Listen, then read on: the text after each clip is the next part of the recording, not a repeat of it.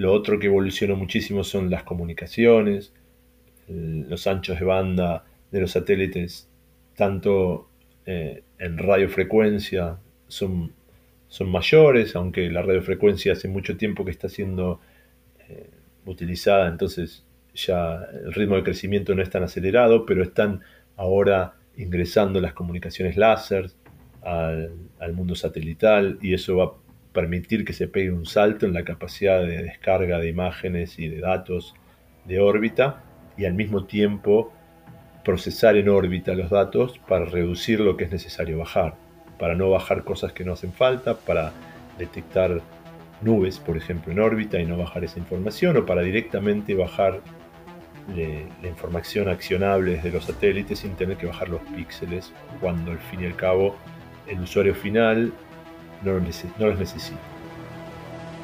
Bienvenidos todos a Contexto Futurismo en donde conversamos con fundadores de la región para entender su visión, explorar su industria y analizar esas tecnologías que van a transformar el presente.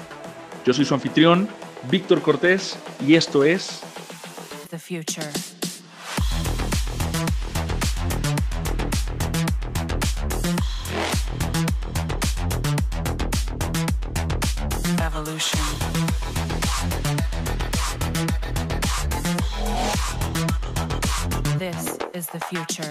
El día de hoy me acompaña un emprendedor originario de Argentina, pero con el ojo puesto en el espacio.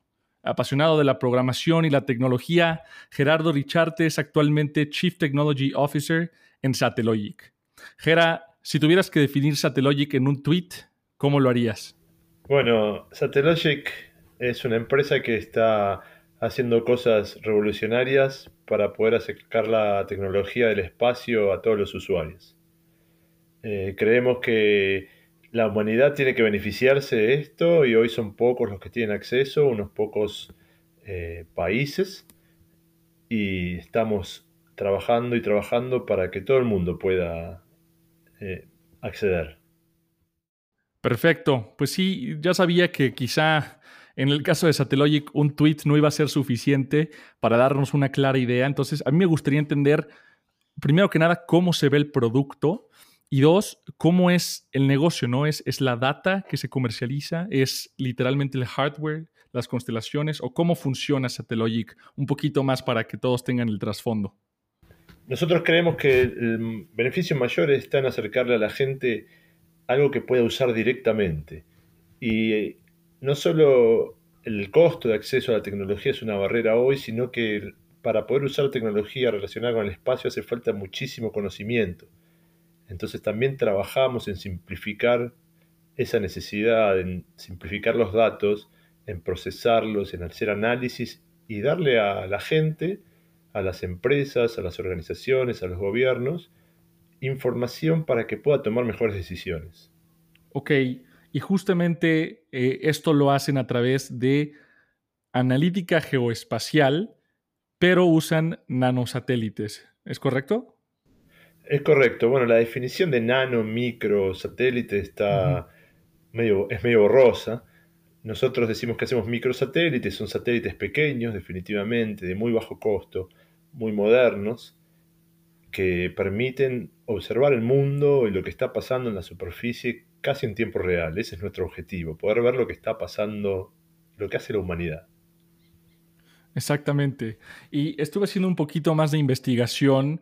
Eh, entiendo que a los nanosatélites o microsatélites también se les conoce como CubeSat, que al parecer es una tecnología que, existe desde 1999, eh, pero que hasta el 2013 eran proyectos auspiciados por universidades, ¿no? Entonces ya hasta el 2014 sobrepasó el número de satélites universitarios y ahora son proyectos más con objetivos comerciales.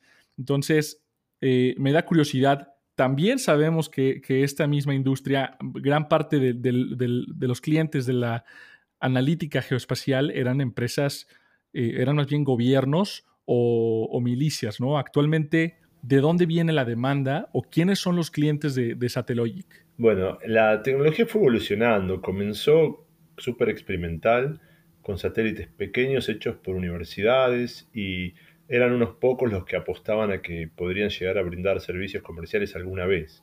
El CubeSat es un estándar que fue desarrollándose, que consiste en satélites muy pequeños, donde una unidad es un cubo de 10 por 10 por 10 centímetros que pesa aproximadamente un kilo.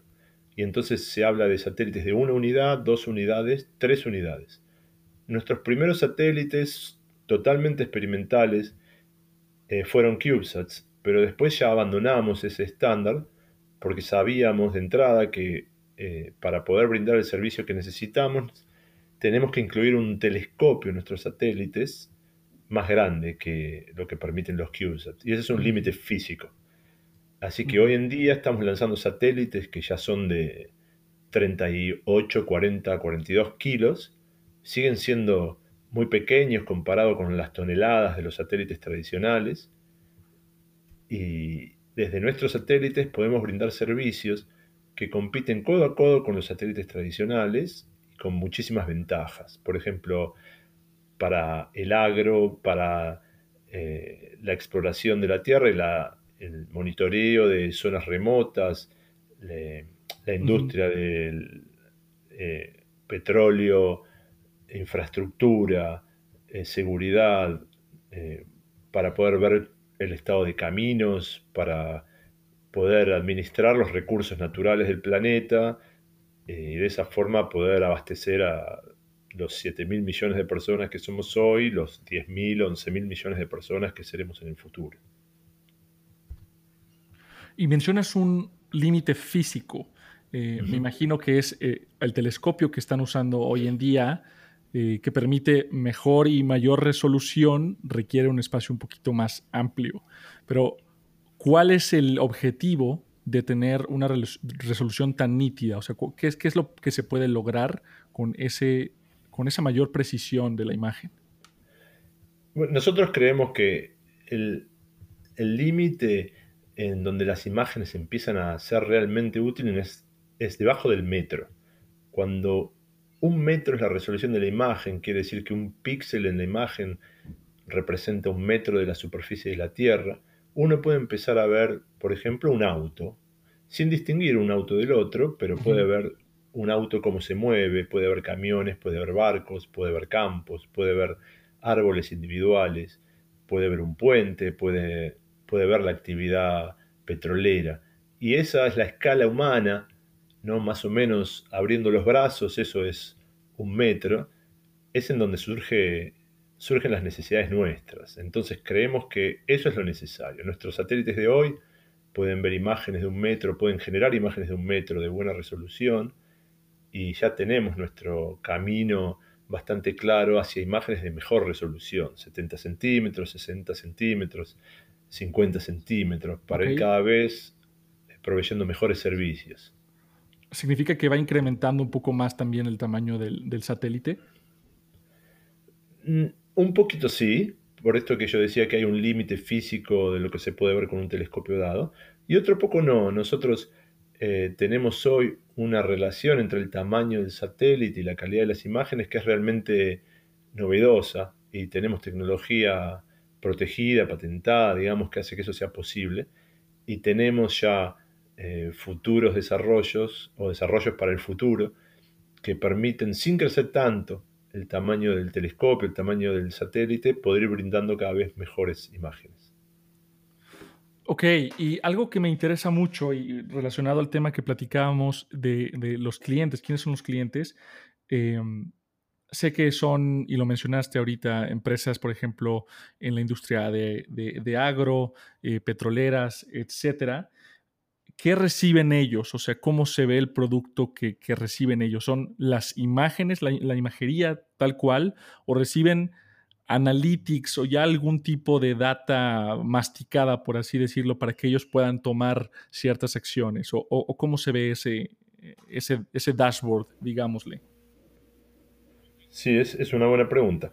Tenemos dos tipos de clientes. Los clientes más tradicionales que están acostumbrados a usar tecnologías eh, anteriores, que ellos tienen su propio equipo grande de procesamiento de imágenes y tienen ese conocimiento. Pero eso no alcanza para la mayoría de la gente y por eso nosotros tenemos nuestro propio equipo de expertos para hacer análisis con técnicas de machine learning, inteligencia artificial, que permiten que le brindemos a los nuevos usuarios, a los usuarios más pequeños que están accediendo a esta tecnología por primera vez, les ofrecemos ya información procesada y lista para que integren en su proceso de toma de decisión y puedan directamente beneficiarse sin tener que crear un equipo nuevo. Eh, cosas finales, un número, una alarma, un, un estado de algo que ellos quieren monitorear. ¿Y qué fue, regresando un poco a la pregunta anterior, que antes del 2013 eran muchos proyectos más académicos, universitarios. ¿Qué fue lo que cambió en la industria de, tecnología este, espacial o analytics eh, terrestres que suscitó que hubiera más demanda por parte de, los clientes privados? O sea, me gustaría entender cómo, qué, cuál es esa tendencia que está llevando a los clientes privados o, o gobiernos incluso a solicitar más data? O sea, ¿qué, es lo que ellos pueden llevar a cabo con esta misma información? Bueno, el avance de las nuevas tecnologías en satélites, de estos satélites pequeños, tiene que ver con una madurez y un paso de la tecnología más que nada.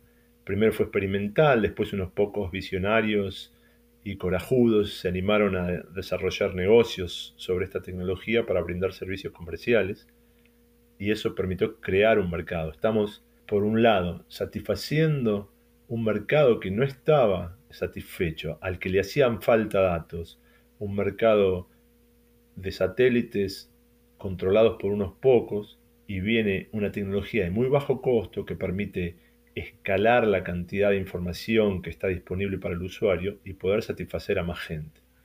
Y aparte, al bajar los costos, hace posible que usuarios que antes ni se animaban a soñar con integrar estos, esta información a su negocio, puedan empezar a pensar en que es algo que también está a su alcance. Entonces, estas nuevas tecnologías permitieron bajar muchísimo los costos para poder llegar a más gente. Eso es el cambio radical. Mencionas que el costo de, estos servicios que ofrece Satellogic es, es por mucho menor. Y justo también vi una entrevista en donde Emiliano, tu socio, menciona que, la, imaginería de Satellogic es hasta mil veces más económica que la, tradicional, la que se ofrecía por, parte de otros servicios. ¿Cómo es que son capaces de ofrecer un servicio mucho, mucho más económico que lo, que lo que antes existía en la industria? Es, e, entiendo que, que ustedes ofrecen o que ustedes operan de una manera vertical, ¿es esa la razón por la que ustedes pueden reducir costos y por lo tanto ofrecer mejores precios a sus clientes? ¿O, por qué no existía simplemente una alternativa más económica anteriormente? Oh, son muchas razones que se conjugan para poder llegar a esto. Por un lado, sí, nosotros estamos integrados verticalmente, diseñamos desde las placas de electrónica, pasando por todo el software y hasta la obtención de los datos, el procesamiento de los datos y la operación de los satélites. Tenemos nuestra propia planta de fabricación y nuestro propio equipo de analítica, como decíamos antes. Entonces eso nos permite sacar provecho de la tecnología, hacer satélites que están más integrados, con, menos funcionalidades extra, eh, porque hacemos lo que necesitamos. Eso es por un lado. Por otro lado, la tecnología fue evolucionando y nosotros tomamos una decisión muy clara de empezar a diseñar y desarrollar los satélites de una forma distinta, con metodologías ágiles que permiten llegar a un producto muchísimo más rápido, eh, tener en nuestros procesos de desarrollo muchísima más velocidad de respuesta.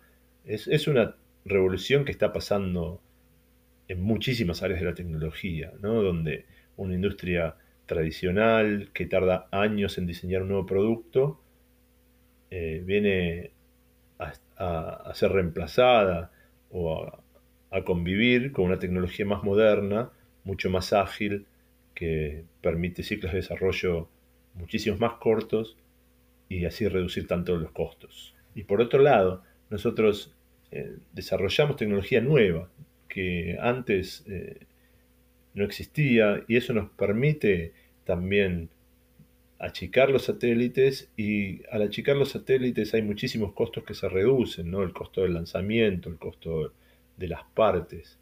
Eh, eso está asociado directamente. Cuando normalmente hablamos de una empresa de, hardware, comúnmente pensamos en, en, algo más al estilo Apple, ¿no? Productos para consumidor. Y aún así, ese tipo de empresas son comúnmente referidas como intensivas de capital y por lo tanto menos escalables que herramientas que son exclusivamente software, ¿no?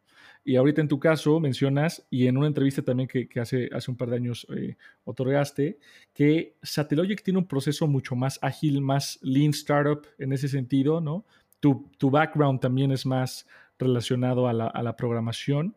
Platícame más sobre eso. Me gustaría saber cómo es que comienzas y operas una empresa de hardware, de satélites incluso, con esta metodología, con este mindset de, software, de, ágil. ¿Y cómo le hicieron para convencer a los inversionistas iniciales, que usualmente se espantan a escuchar tuercas y semiconductores, que era una opción viable hacerlo de una manera mucho más, digamos que óptima que lo que existía actualmente en la industria? Bueno, hay, dos cosas eh, distintas, ¿no? Por un lado, esta sigue siendo una industria que es capital intensive, porque para poder empezar a brindar el servicio hay que tener los satélites en órbita. Y eso lleva años de preparación, mucho menos en nuestro caso que el de otras empresas de la industria, pero son años de inversión. Entonces, sin duda hace falta una inversión inicial que no puede, o en nuestro caso no vino del mercado, sino que viene de inversores. Entonces, sigue siendo capital intensive.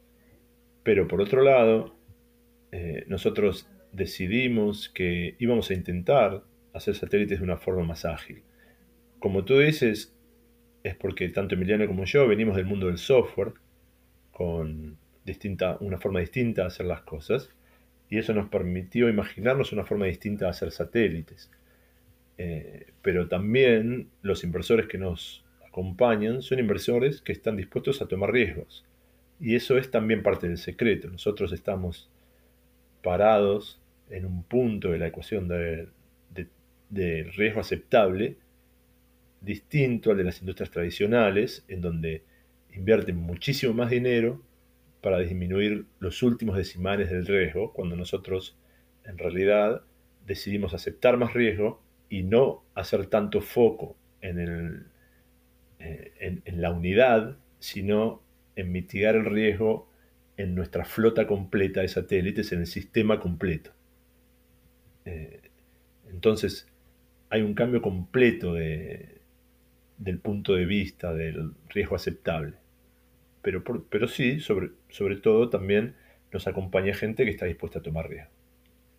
Me gustaría entonces adentrarnos un poco más y ahora sí contradiciendo un, contradiciendo un poco el, el branding de este podcast que es más futurista, me da mucha curiosidad y me gustaría entender un poco más cómo fue el inicio de, de Satellogic, o sea, cómo fue que eh, se sentaron primer día en, realmente no sé, en un garage, comúnmente es lo que se asocia con una startup, este, ¿cómo fue que se sentaron ese día, decidieron lanzar este proyecto y, y que se fue desarrollando poco a poco? Bueno, Emiliano y yo somos amigos y socios hace tiempo, hace 20 años o más. Ya tenemos otra experiencia de hacer empresas de tecnología antes y seguimos juntos inventando y tratando de encontrar formas para resolver problemas.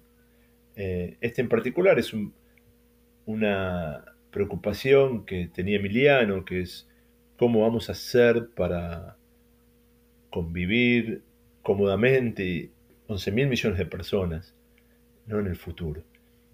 Y, ahí surgen muchísimas incógnitas, ¿no? ¿Cómo vamos a compartir el planeta? ¿Cómo vamos a alimentar tanta gente? ¿Cómo vamos a hacer para administrar los recursos naturales? Y nosotros, desde nuestro punto de vista de tecnólogos, de creadores de tecnología, pensamos soluciones que tienen que ver con eso. Entonces, a, la hora de empezar a pensar cómo resolver el problema de la administración de los recursos, llegamos a la conclusión las primeras ideas exploratorias, entre varias, fue hacer una plataforma satelital, una plataforma de observación de la Tierra desde órbita, desde las órbitas, desde órbita, digamos, desde el espacio, para poder tener una visión global de lo que está pasando en el planeta.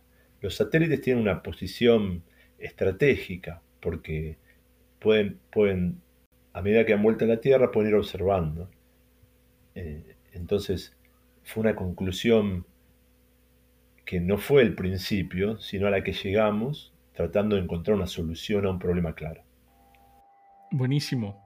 Eh, algo que, noto entre de similitud, por ejemplo, entre Satellogic y, y, SpaceX, son dos empresas, uno en la industria de Space Tech, pero cuya propuesta de valor también parte de la democratización y el acceso a sus respectivos servicios derivados de un costo más accesible o, incluso un producto reutilizable, ¿no? En el caso de SpaceX.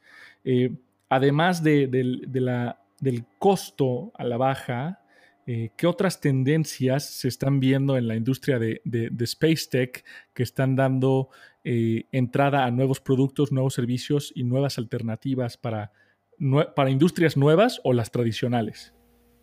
Bueno, yo creo que la reducción del costo es en realidad una consecuencia de adoptar nuevas tecnologías.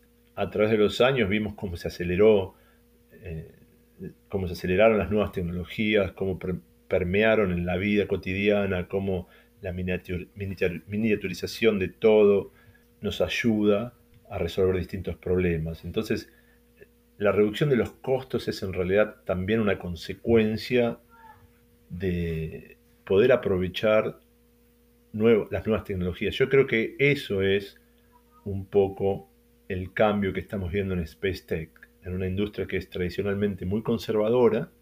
Lo que está pasando es que está llegando gente nueva, que se anima a probar cosas nuevas, que se anima a incorporar nuevas tecnologías. Estamos viendo como tanto la utilización de nuevos componentes electrónicos como la impresión 3D, eh, por ejemplo, para nombrar algunas, están empezando a participar en estos sectores en donde antes no tenían ningún lugar.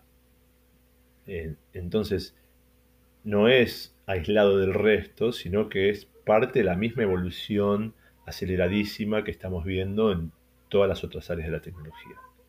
Ok. Eh, si pudieras entonces tú señalar o apuntar un par de tecnologías o de, o de nuevas tendencias que se están desarrollando, incluso nuevos nuevos lenguajes de programación, frameworks eh, que están llevando de la mano este nuevo desarrollo, ¿cuáles dirías que son algunos ejemplos?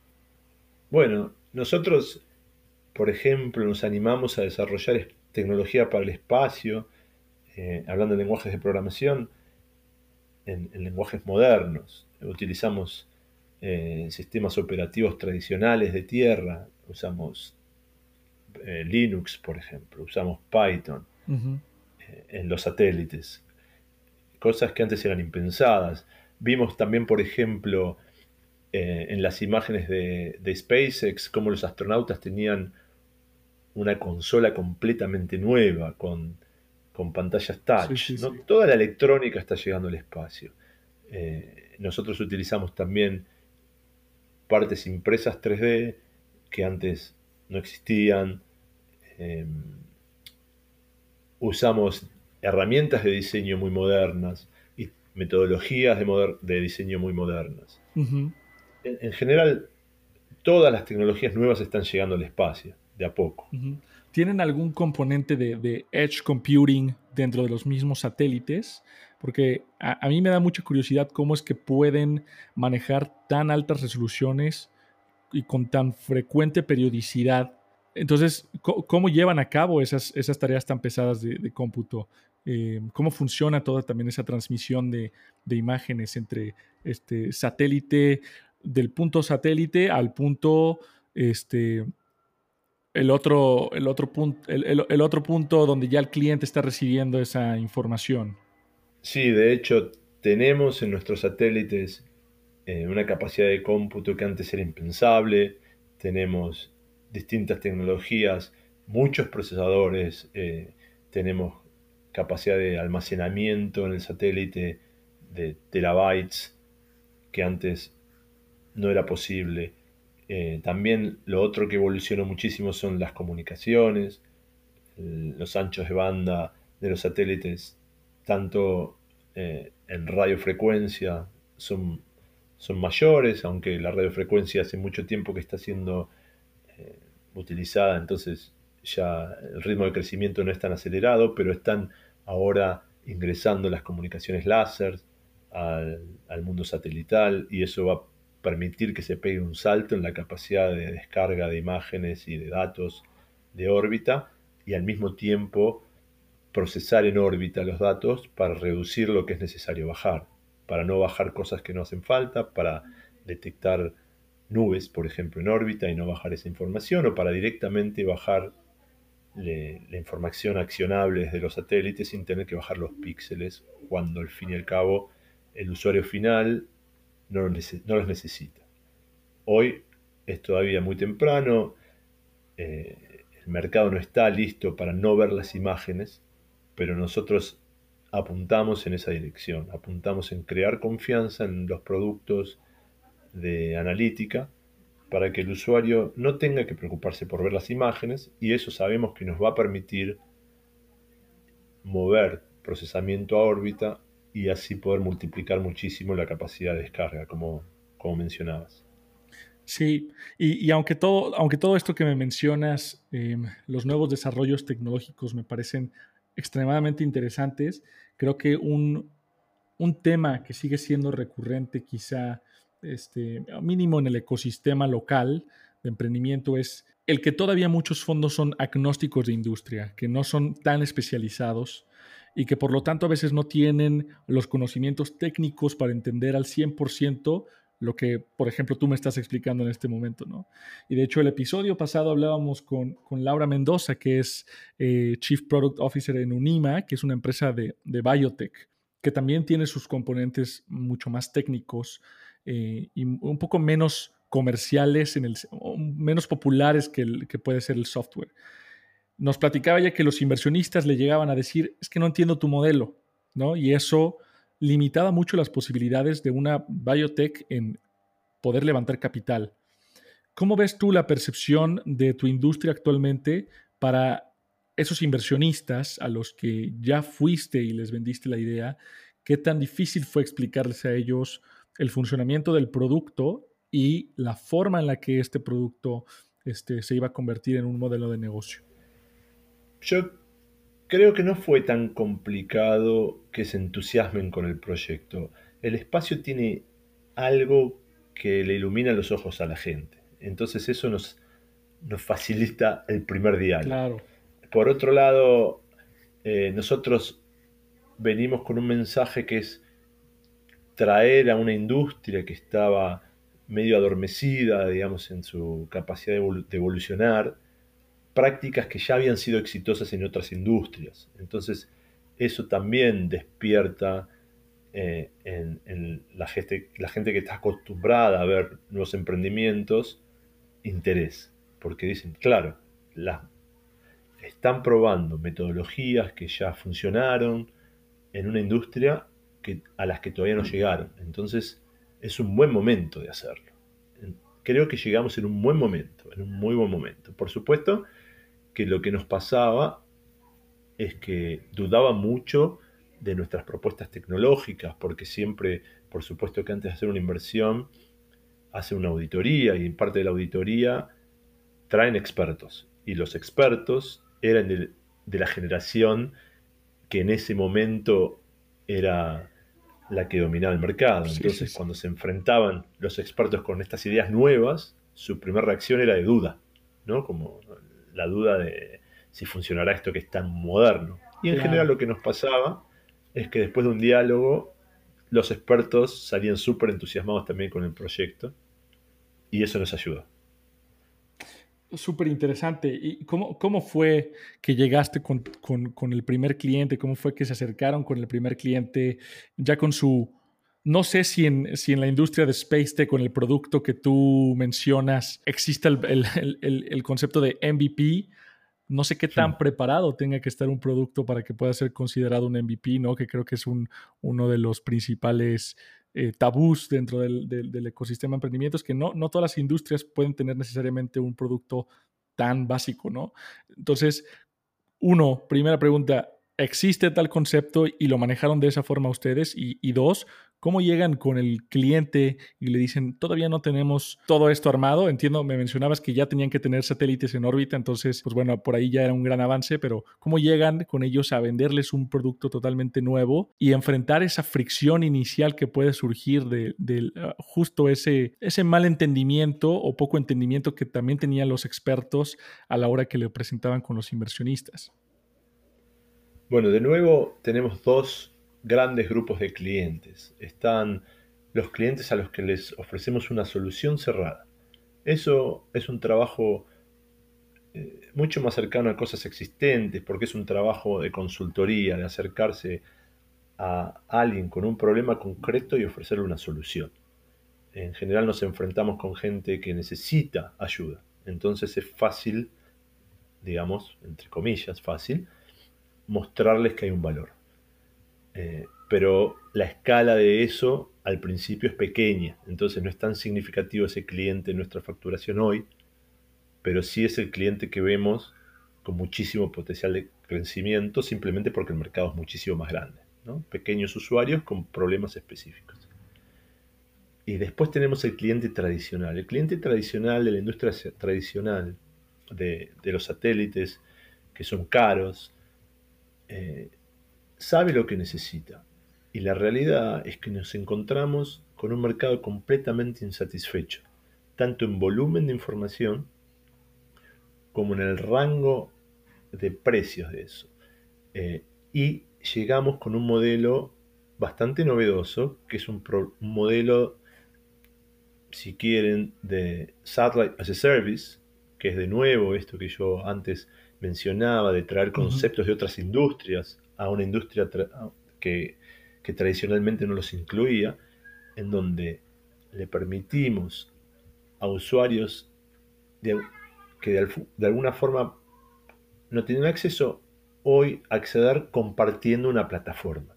Entonces, nos encontramos con un mercado ávido de soluciones, de que les resuelvan una necesidad y llegamos con una propuesta que les acerca muchísimo a algo que era inalcanzable, a lo que ellos hoy necesitan. Entonces, cuando logramos hablar eh, con estos usuarios, y estoy hablando de países que no tenían acceso a tecnología satelital, entonces no siempre eh, el diálogo es accesible o el ciclo es corto, sino que en general son cosas que llevan tiempo vender y, lleva tiempo acceder a la persona que tiene la capacidad de tomar decisión. En el momento que llegamos a esa persona, se le abren los ojos y enseguida quiere acceder al producto. Ok, buenísimo. Eh, me, da mucha curiosidad cómo mencionabas que Satellogic nace de no sé si llamarlo preocupación, pero sí de esa, de esa idea de que probablemente cómo vamos a, vivir 7 mil millones de personas en, el planeta Tierra y cómo se va a, llevar a cabo esta eh, distribución de recursos y, o sea, prácticamente entendiendo los problemas más macro que aquejan el, planeta hoy en día. Eh, ¿Hay alguna aspiración para Satellogic más allá que la geoanalítica, es decir, el producto tiene aspiraciones y usos tangentes más a largo plazo quizá, y, lo repito, como ya lo he dicho varias veces en este programa, más Julio Bernescos, ¿no? que es como eh, e, ese, esa visión a largo plazo que puede parecer quizá un, tanto loco al inicio, pero que realmente se aspira a, un tema incluso más relacionado a lo que, por ejemplo, Elon Musk planea hacer con SpaceX y con todo el tema de eh, llevar colonias a Marte, etcétera. Entonces, la pregunta puntual es esa: ¿tiene aspiraciones y otros usos tangentes más a largo plazo? Yo creo que es. Eh, te voy a dar una respuesta que a mí me suena un poco extraña, que es, creo que nuestra aspiración es en transformarnos, en hacernos invisibles, pero ubicuos. ¿No? Hoy nadie, nadie se pregunta cómo es que puede levantar el teléfono y hablar con otra persona, es algo que está completamente incorporado a la vida. Creo que esa es nuestra aspiración, en que la tecnología satelital, los datos satelitales, eh, aporten a la vida cotidiana de la gente. Hoy nos estamos metiendo de a poco en un paradigma en donde todas las decisiones tienen que tener por detrás datos, datos comprobables y verificables, y en, y, en donde la toma de decisiones es cada vez más exigente y, y, tiene en cuenta más aspectos y se está transformando casi imposible hacerlo sin asistencia, ya ni hablar de una planilla tradicional, sino de Machine Learning para darle interpretación a los datos. Y entonces nosotros creemos que una fuente muy importante de los datos y de, de la información que va a hacer falta para resolver problemas globales va a venir de sensores ubicados en órbita, que después van a ser invisibles, pero que van a ser parte de esta gran ecuación que se está resolviendo continuamente para optimizar la utilización de los recursos, en general, los recursos económicos, naturales, todos los recursos que tenemos la humanidad a nuestra disposición. Pero la exigencia de nuestra vida en el planeta va a ser tan alta que sin buena información y sin buenos algoritmos va a ser imposible o muy difícil tener una buena calidad de vida. Algo que mencionabas ahorita era el tema de eh, mejorar la, calidad de vida y ayudar a las personas. ¿Tienen algún, alguna visión de geoanalítica para consumidor, por así decirlo? Vi recientemente leí un artículo muy interesante cómo ya incluso se está explorando la intersección entre realidad aumentada y, y, y Space Tech y, Geoanalytics, justamente para, el tema de una, mejor interacción, una interacción un poco más inmersa y combinación entre eh, realidades virtuales y, realidades offline, por así decirlo. Eh, ¿Alguna vez han proyectado una visión más girada o orientada hacia el consumidor o, planean enfocarse en B2B y que sus ofertas, sus productos vean el, se vean reflejadas en el impacto a las personas de una manera más indirecta?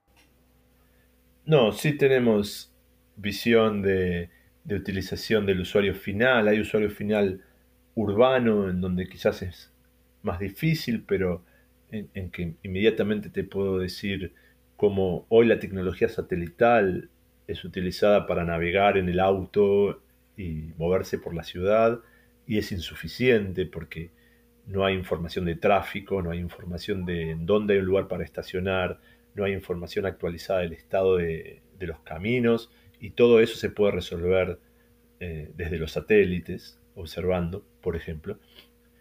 Y después el usuario final no tan urbano, el usuario final que está en contacto eh, con el campo, con la naturaleza, con áreas más eh, amplias y distantes, en donde poder observar remotamente lo que está pasando eh, sin tener que ir hasta un lugar, le va a cambiar la vida, definitivamente. ¿no? nos imaginamos la persona de campo que se levanta a la mañana y mira en su dashboard y así decide dónde va a cosechar, en dónde va a regar, dónde va a agregar fertilizantes, por ejemplo, todo en base a, a información que, surge de una fusión de sensores. ¿no? No, no pretendemos ser la única fuente de información para nada, pero sí un componente importante. Y nos, imaginamos eh, estas situaciones cotidianas en donde alguien abre una aplicación en el teléfono y toma decisiones mirando resultado de, los satélites. ¿no? Hoy en día el clima se resuelve, las predicciones climáticas con datos satelitales, pero hay una necesidad importante de más información. Porque, para dar un ejemplo, porque la gente es cada vez más exigente con la información.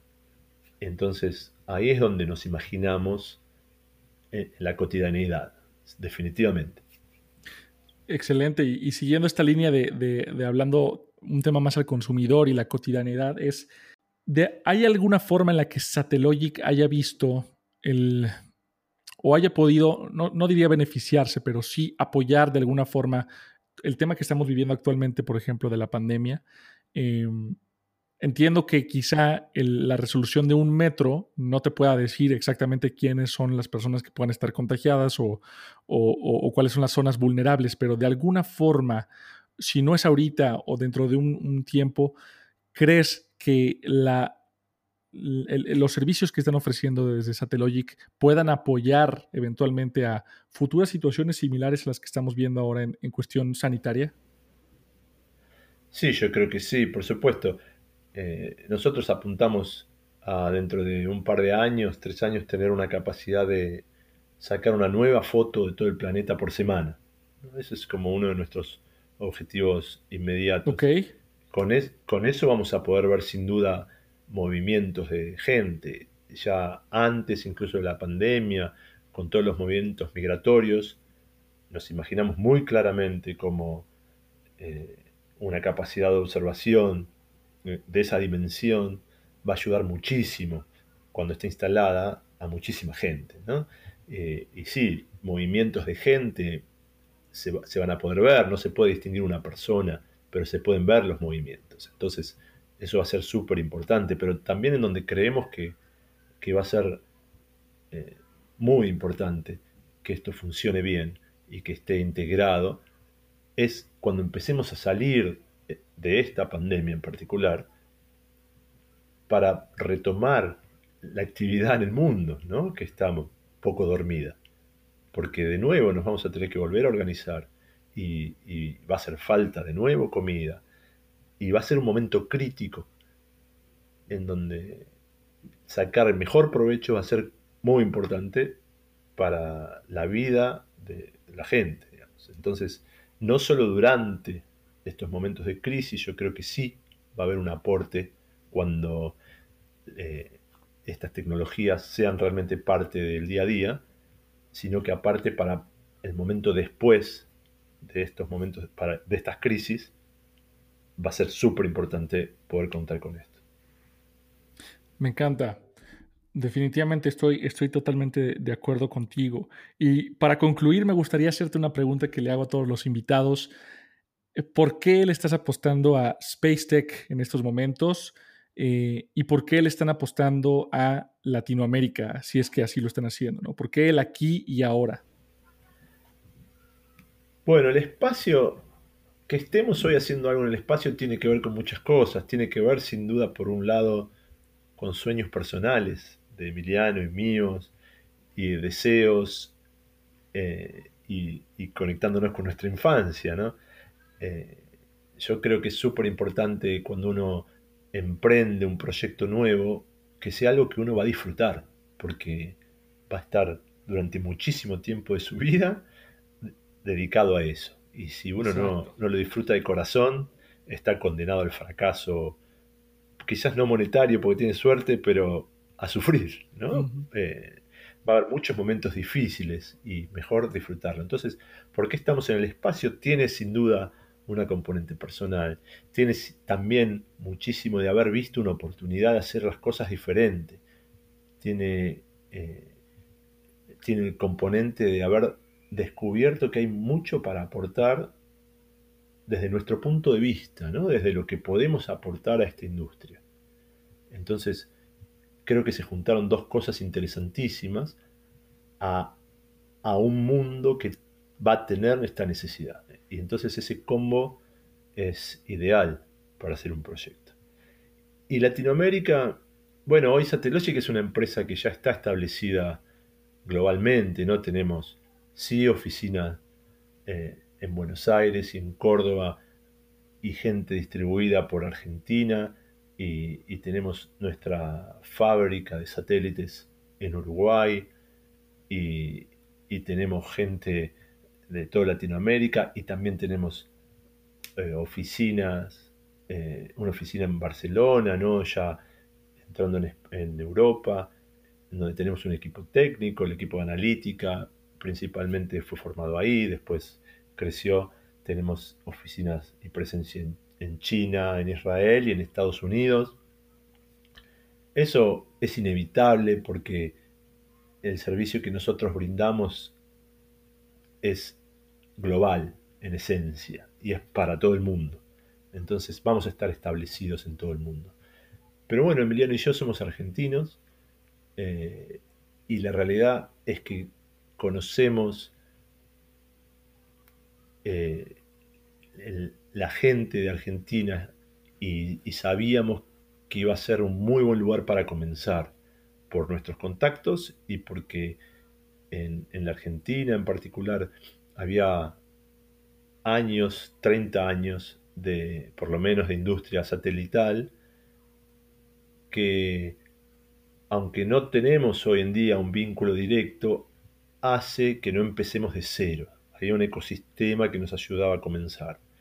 Y, teníamos una red montada ya de, contactos y gente que creía en nosotros y que se podía sumar al proyecto.